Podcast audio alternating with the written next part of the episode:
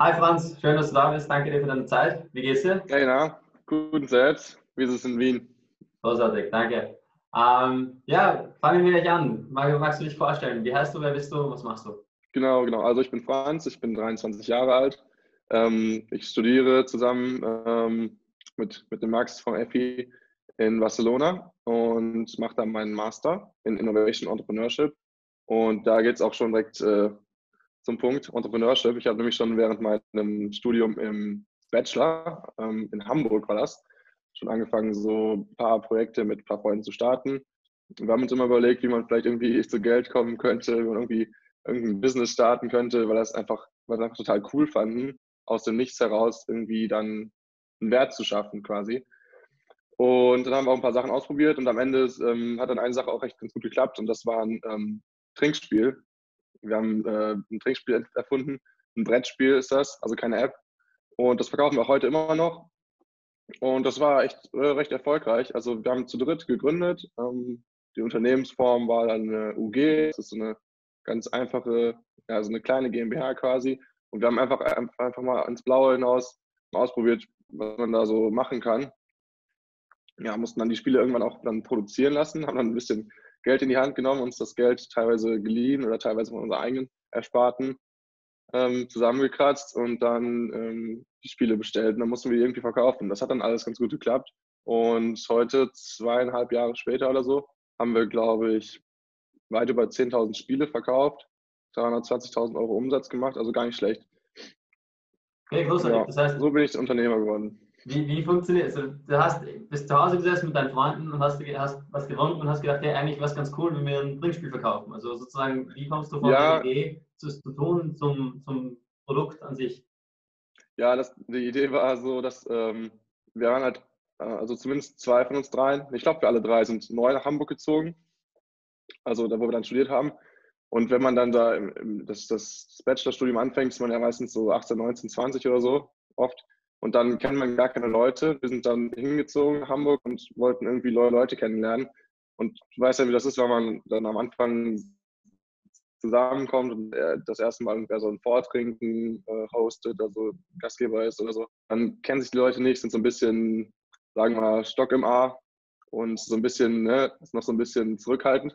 Und wir wollten halt irgendwie das hinkriegen, dass die Leute sich schneller ähm, gut miteinander verstehen und auch das Eis gebrochen wird. Und wir wussten halt, dass Leute eh Trinkspiele spielen. Also so oder so sind Trinkspiele total ähm, beliebt.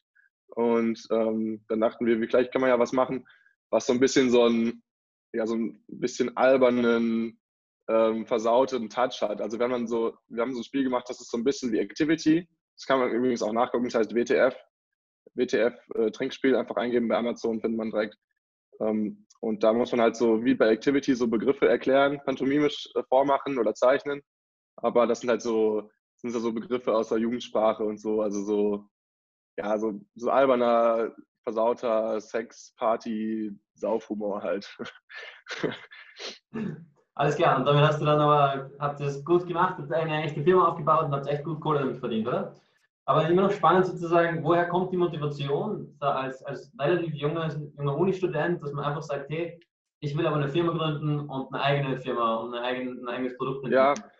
Ja, ja ich, ich hatte, also damals war ich, also ich bin jetzt 23 und damals, als wir gegründet haben, war ich 20 und da war ich noch so, ähm, da wollte ich unbedingt schon richtig lange was gründen. Ich, ich war, hatte schon das Gefühl damals, dass ich spät dran war. Ich wollte eigentlich schon mit 18 was Cooles gegründet haben oder mit 19 oder so. Und im Endeffekt ist es jetzt auch nicht die allercoolste Idee, sage ich mal. Also es ist witzig und so, aber es ist jetzt nicht, dass ich irgendwie eine Software-Company gegründet habe oder so. Aber ich wollte einfach auf Teufel komm raus, meine beiden Co-Founder auch, wollten auf Teufel komm raus einfach irgendwas starten selber.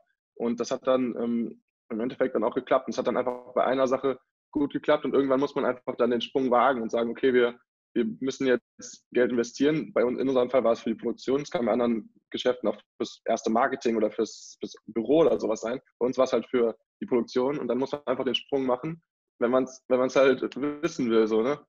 Also das, das war, ein sehr, das war eine große Genugtuung.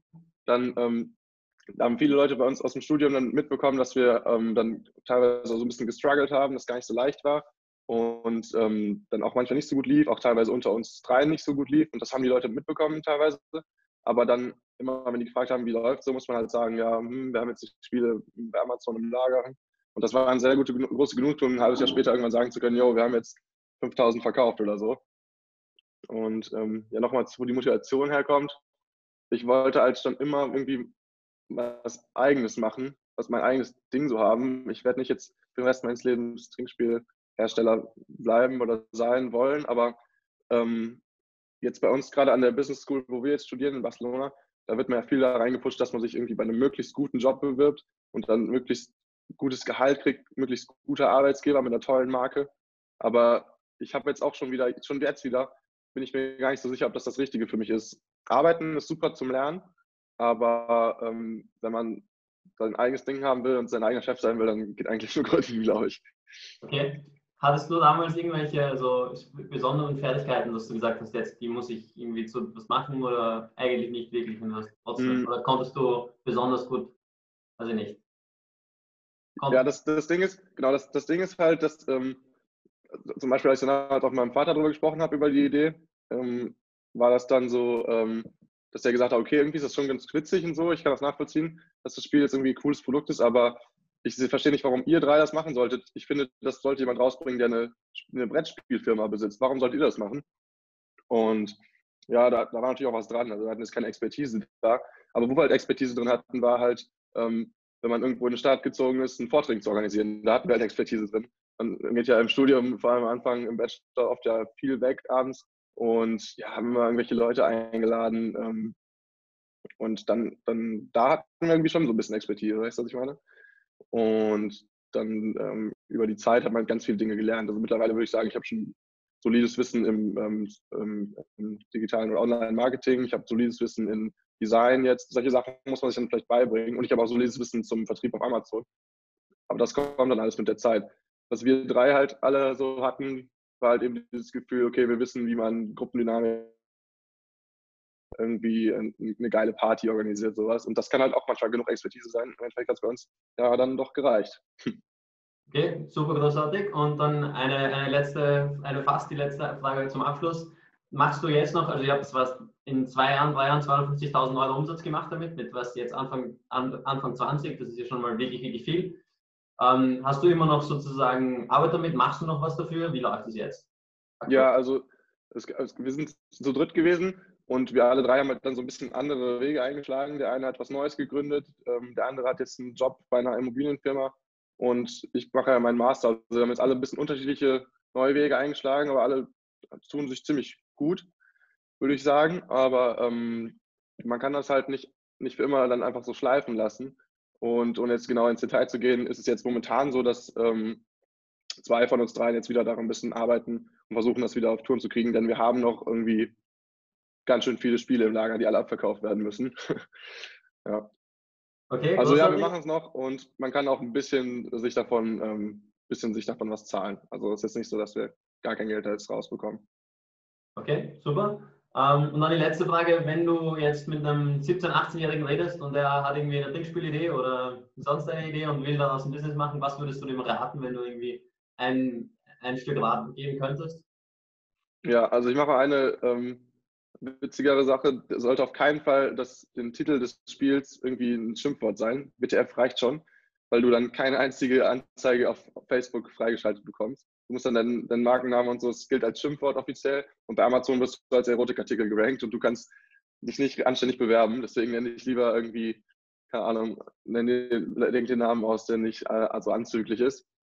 Ähm, was würde ich noch sagen? Ansonsten, ja, einfach trauen. Das Größte war wahrscheinlich, die, die Spiele zu bestellen. Das würde ich wahrscheinlich vielleicht heute schon wieder nicht mehr machen, weil das halt irgendwie mehrere tausend Euro, die wir da jeder erstmal ins Hand gesetzt haben, waren.